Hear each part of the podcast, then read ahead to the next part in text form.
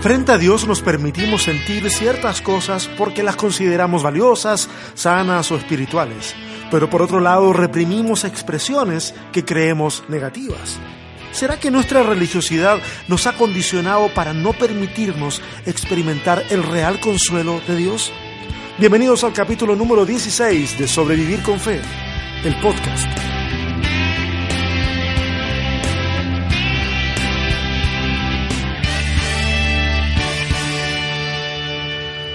Ay, ¿qué tal a todos? ¿Cómo están mis amigos y mis amigas que semana tras semana eh, nos encontramos en este espacio virtual del podcast de sobrevivir con fe? Estoy muy contento por cómo se han ido dando las cosas en relación al podcast. Les pido por favor que si a ustedes les ha sido de bendición, compártanlo, compártanlo. No, no, no importa si lo comparten con alguien que, que, no va a estar de acuerdo con lo que se dice, no, no, no interesa, háganlo y va a ser bueno para crear conversaciones, para crear eh, instancias de intercambio de ideas, eso siempre es bueno, no es necesario estar de acuerdo en todas las cosas y de todas, y de todas maneras. De las cosas que tendrían que estar de acuerdo, tal vez la menos importante sea este humilde podcast. Esto es una propuesta de relectura de algunas cosas, es una propuesta de conversación. Así que no se olviden de enviar sus preguntas. Hay, han enviado muy buenas preguntas a través de las redes sociales eh, que vamos a intentar eh, tocar en la edición 2019 de Respuestas Honestas y vamos a tratar de sacar varios, varias, varios videos eh, sobre eso que también espero de parte de ustedes que puedan compartirlos. Vamos a tratar de que las respuestas no sean eh, pesadas, no sean largas, eh, que puedan ser vistas por alguien que a lo mejor no tiene demasiado tiempo. Yo en los videos anteriores igual hice videos un poquito largos.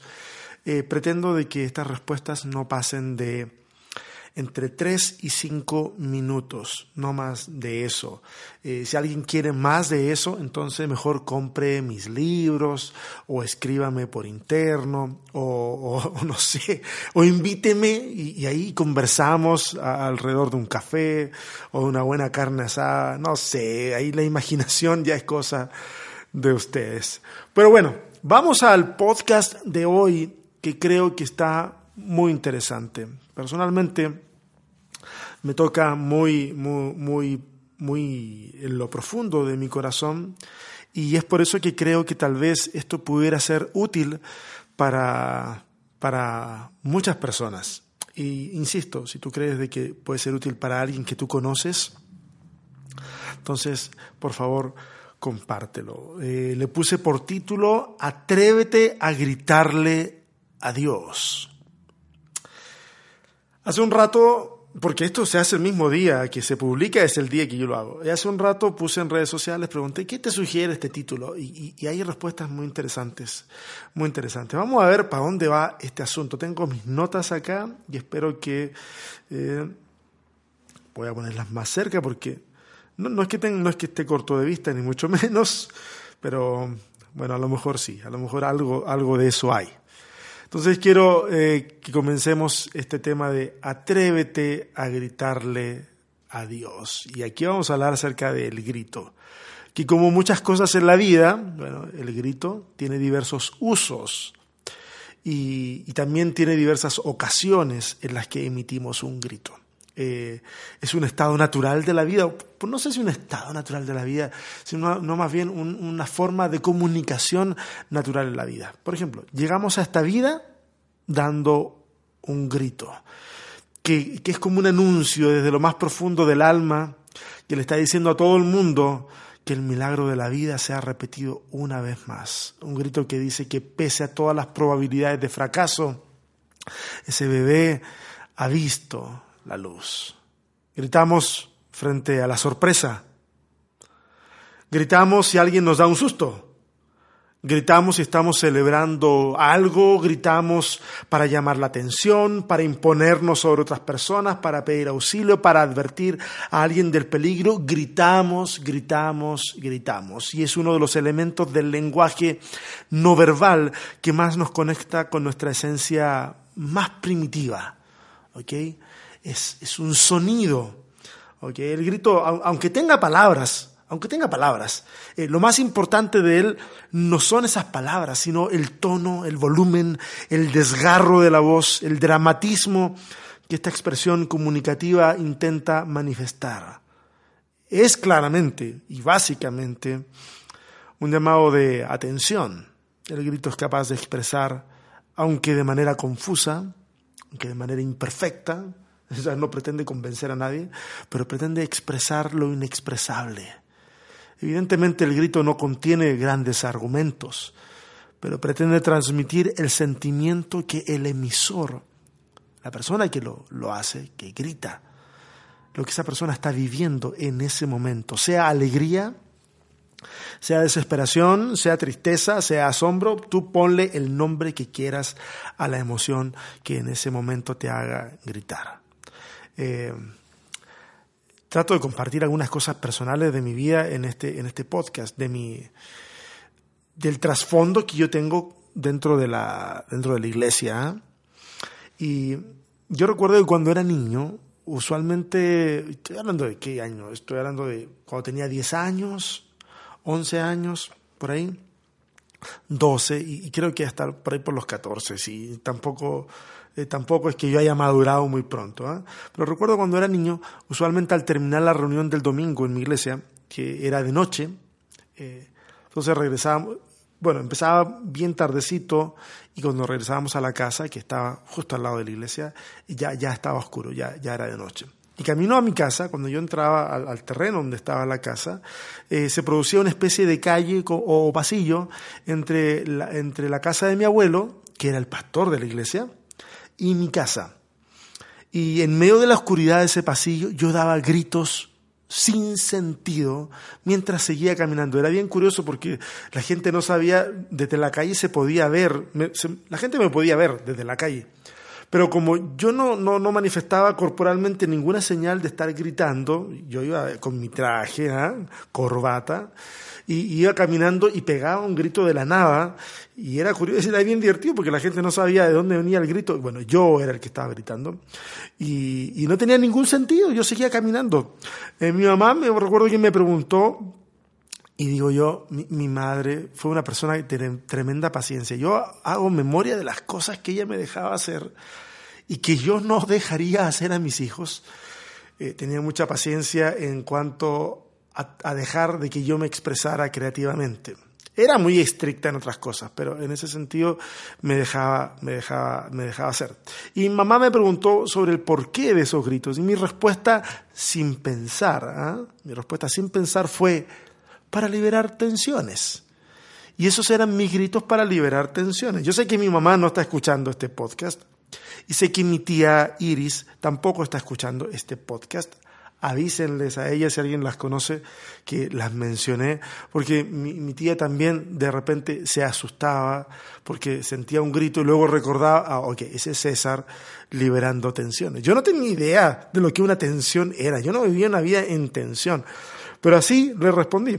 Ahora, luego, luego me pensé un poco la respuesta ya, ya no en el mismo momento, sino más adelante, y dije, sí, en realidad, la verdad que sí me siento más relajado después de gritar.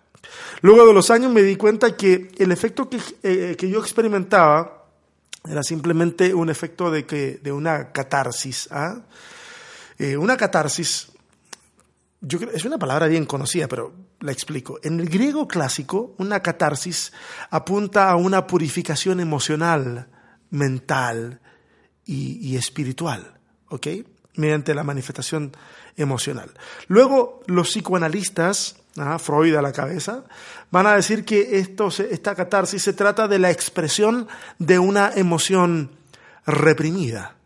Es por eso que cuando, por favor, ponte en este caso, es por eso que cuando estás en tensión y vas a un concierto, en donde te saltas dos horas ahí, gritan las canciones e incluso socializas en una especie de danza comunitaria con otras personas que ni conoces y terminas con una sensación de descanso, de plenitud.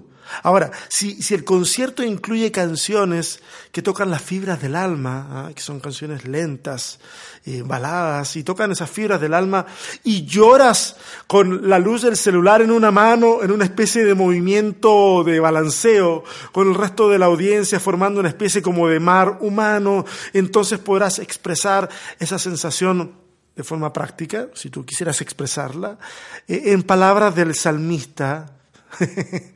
Enrique Iglesias, eh, vas a decir, esto fue como una experiencia religiosa. ¿Alguno o alguna de ustedes estará pensando, ese ejemplo se oye tremendamente similar a lo que ocurre en el tiempo de adoración de muchas iglesias? Ok, si tú encuentras esas similitudes, entonces sí, puedo confesar que lo he hecho totalmente a propósito. ¿Ok? Totalmente a propósito.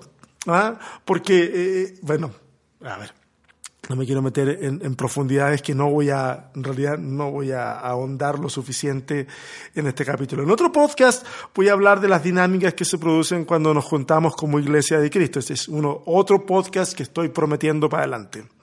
Si alguien lleva cuenta de esos, mándeme un correo y dígame, mira, prometiste esto, esto y esto otro, mi, mi mente también es frágil.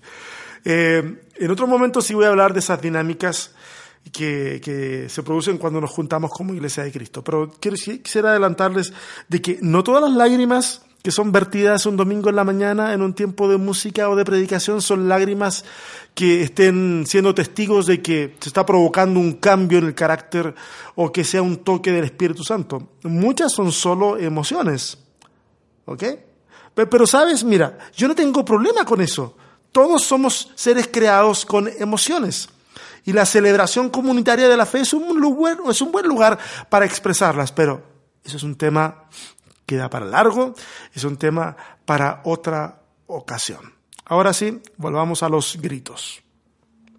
Cuando la tensión crece, por ejemplo, en un partido del deporte que tú quieras. Aquí en, aquí en Latinoamérica es súper popular el, el, el, soccer o el fútbol.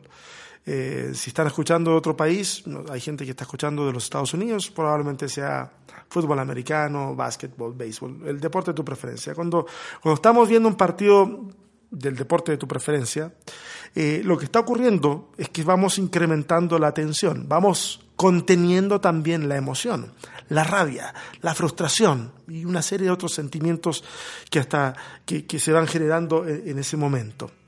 Eh, eso genera en el cuerpo una secreción considerable de cortisol, que es la hormona que nos ayuda a controlar el estrés. Pero cuando el momento del gol ocurre, entonces hay otras hormonas que se liberan. Las endorfinas, la dopamina y otras hormonas se secretan y en medio de un grito ah, desgarrador, liberamos la tensión y también el exceso de cortisol, dando lugar a una sensación ya no de estrés, sino de felicidad.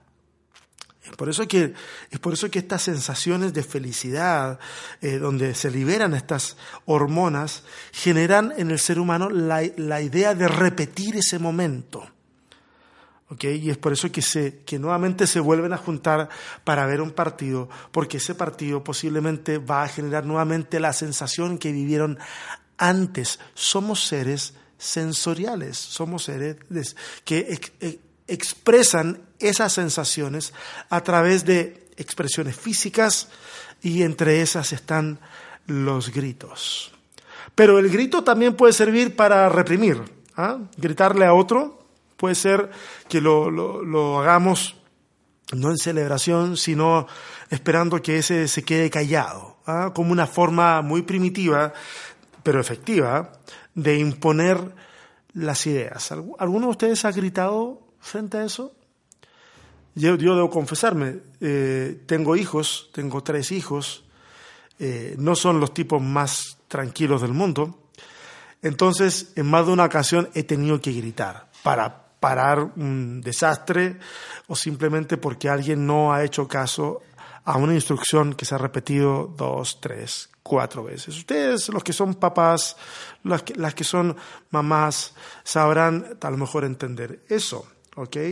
Ese tipo de grito que espera que después de eso haya sumisión o haya eh, obediencia, ¿ok? No, no, no son tan recomendables los gritos, eh, pero en algún momento son útiles, al menos son prácticos. En otro momento vamos a hablar acerca de las dinámicas parentales. Si se dieron cuenta, acabo de anunciar otro tema que más, bueno, quién sabe. Por favor, si alguien está tomando nota, como le dije, mándenme una lista de los, de los temas que yo he prometido. Ok. No todos gritan entonces, ya lo acabamos de entender, cuando sienten alegría. Y es por eso que, fíjese, es por eso que un introvertido se siente ridículo gritando cuando se le pide en una iglesia un grito de júbilo o un grito de guerra. ¿Los ha visto? Yo me he visto a mí. Ah, yo puedo, yo soy una persona que tiene ciertas habilidades actorales y de repente yo puedo actuar como un extrovertido, pero mi esposa me conoce, mi esposa sabe que yo soy un tipo, un tipo, un tripo, a decir, yo soy un tipo, no tripo, tipo introvertido. Eh, pero cuando a un introvertido, un poquito más allá de lo que yo me considero, se le pide que tenga esas manifestaciones públicas, se siente ridículo. ¿Sabes que tal vez debiéramos cuidar ese aspecto? Porque aunque yo no estoy en contra de que en la celebración pública de la iglesia se pidan o alienten gritos, todo va a ser de acuerdo a la liturgia de la tradición que tú tengas, ¿ok? Pero yo no estoy en contra de eso, a mí no me afecta, eh, creo que no tiene absolutamente nada de malo per se.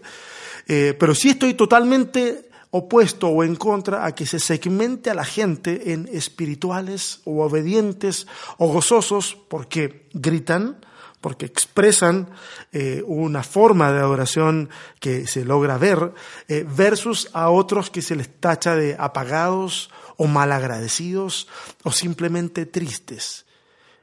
Eso, desde el humilde punto de vista de este que está hablando, es desconocer la variedad de personas que la fe es capaz de reunir. Uno de los ejemplos que yo detesto, eh, hablando de esto, ¿eh? es esos en los que dicen, cuando usted estaba en el mundo, no sé qué acento imitar, bueno, cuando usted estaba en el mundo, gritaba y bailaba toda la noche, y ahora no puede estar de pie 40 minutos cantando y gritar para Dios. Es tan angosta esa definición, es tan básico el argumento, que me causa, cuando lo he llegado a escuchar, porque es común, ¿ah? Eh, cuando lo he llegado a escuchar, me causa muecas involuntarias en la cara. Me causa muecas involuntarias en la cara. O sea, no, yo no pretendo hacer una cara, pero mi rostro manifiesta lo que estoy escuchando, porque siento de que eso es hacer violencia contra un montón de gente. ¿Ok? También de eso pudiéramos hablar en otras ocasiones. Más o menos es parte de lo que pudiera compartir en esto de las dinámicas que se producen cuando nos reunimos. Así que a lo mejor cuando haga ese tema volveré a esta idea que acabo de elaborar así de forma muy, muy sencillita. Ok, esto es la introducción de lo que quiero compartir. Pero calma, calma, calma, no se asusten. No voy a estar aquí hablando más de una hora. Sé que Muchos no tienen tanto tiempo, yo tampoco tengo tanto tiempo para estar sentado aquí en el micrófono, por lo menos esta semana. Así que no se asusten, tal vez la introducción sea más larga que el meollo del, del asunto. Ok, pero aquí vamos a entrar a terrenos un poco más escabrosos, un poco más apuntando a lo que el título de este podcast dice, atrévete a gritarle a Dios. Ah, en el cristianismo, eh, no, no, necesariamente en la liturgia pública, porque hay tradiciones, hay tradiciones, perdón, en, en, las que no se acostumbra a gritar, ¿ok? Pero estoy hablando en términos muy generales. En, en el cristianismo hay gritos, mira, mira lo que voy a decir, aprobados y otros gritos que son vedados. Por ejemplo, insisto, va a depender de tu tradición. Gritar de júbilo en muchas iglesias está permitido. ¿ah? Eh, gritar en un tiempo de oración, así como una oración conoce gente que está gritando cuando ora. Eh, en muchas tradiciones está permitido, no, no hay problema eh, con que sea, con que se haga. Y gritar de alegría, también. gritar en celebración, también. Insisto, no, no necesariamente en el culto público, puede ser en tu casa, donde sea. Ese tipo de gritos, la gente puede decir son permitidos o son correctos aunque no, no, no entra dentro de la categoría, pero para que se entienda. Ahora, hay otros gritos que en realidad no son tan permitidos o directamente son reprimidos. Por ejemplo, gritar de dolor o desesperación es uno de los gritos que está permitido a medias. Ah, ¿Se aguanta a alguien que se lamente o que grite, pero que no sea muy escandaloso o muy escandalosa. Porque si ya se pasa demasiado tiempo en esa condición, entonces lo que va a suceder es que una avalancha de textos bíblicos caerán sobre esa persona y le recordarán las promesas del Señor, que Dios tiene un propósito, que los que hoy lloran mañana reirán, etcétera, etcétera. Yo recuerdo una canción que cantábamos cuando yo era niño. Y esta canción decía más o menos así, a ver, ¿la canto o no la canto? Y la voy a cantar. Decía, no puede estar triste un corazón que alaba a Cristo, no puede estar triste un corazón que alaba a Dios. Y luego seguía diciendo lo mismo y pasaba a un coro en donde decía que cantábamos al Señor y repetía, no puede estar triste un corazón que alaba a Cristo. Pero, ¿es tan así? ¿Es que acaso aquellos que alaban al Señor o que conocen a Jesús no les está permitido este espectro tan variado, rico y dinámico que es que contempla la tristeza y otras manifestaciones de ella? ¿Es que acaso vamos a a sembrar y cosechar una generación de personas que delante de todos van a decir que están en victoria y son felices, pero que por dentro se están muriendo en una depresión o un dolor que no pueden confesar porque si lo hacen van a ser mal vistos. En medio de las tragedias, ah, hay, en medio de las tragedias hay gente que con un nivel súper grande de insensibilidad, van a decir, para los que aman a Dios, todas las cosas les ayudan a bien. Y preferimos recordar ese versículo y tirárselo en la cara al que sufre y no recordar otro que es mejor para ese momento, como que tenemos que llorar con los que lloran. A todos le queremos buscar una explicación y debo ser honesto con ustedes. Últimamente esa actitud me causa, no náuseas, pero cerca está de causarme algo por el estilo. Me enferma. Acá quisiera hacer un paréntesis breve. Eh, no todos los gritos, y a lo mejor esto puede resultar un poquito como contradictorio, pero bien, a riesgo de, ser contradictorio. Usted sabe que yo me tiro y hablo y hablo y hablo y hablo hasta que aprieto la tecla de, de, parar de grabar. Entonces, esto va sin edición, así que ahí vamos. Si no le queda claro, pregunte o escuche de nuevo. No todos los gritos se alcanzan a escuchar con nuestros oídos. Hay gritos desgarradores que se llaman silencio. El silencio que guarda una mujer que ha perdido a su bebé recién nacido el silencio y la mirada perdida de aquellos que saben que han arruinado irremediablemente su matrimonio por un error que cometieron.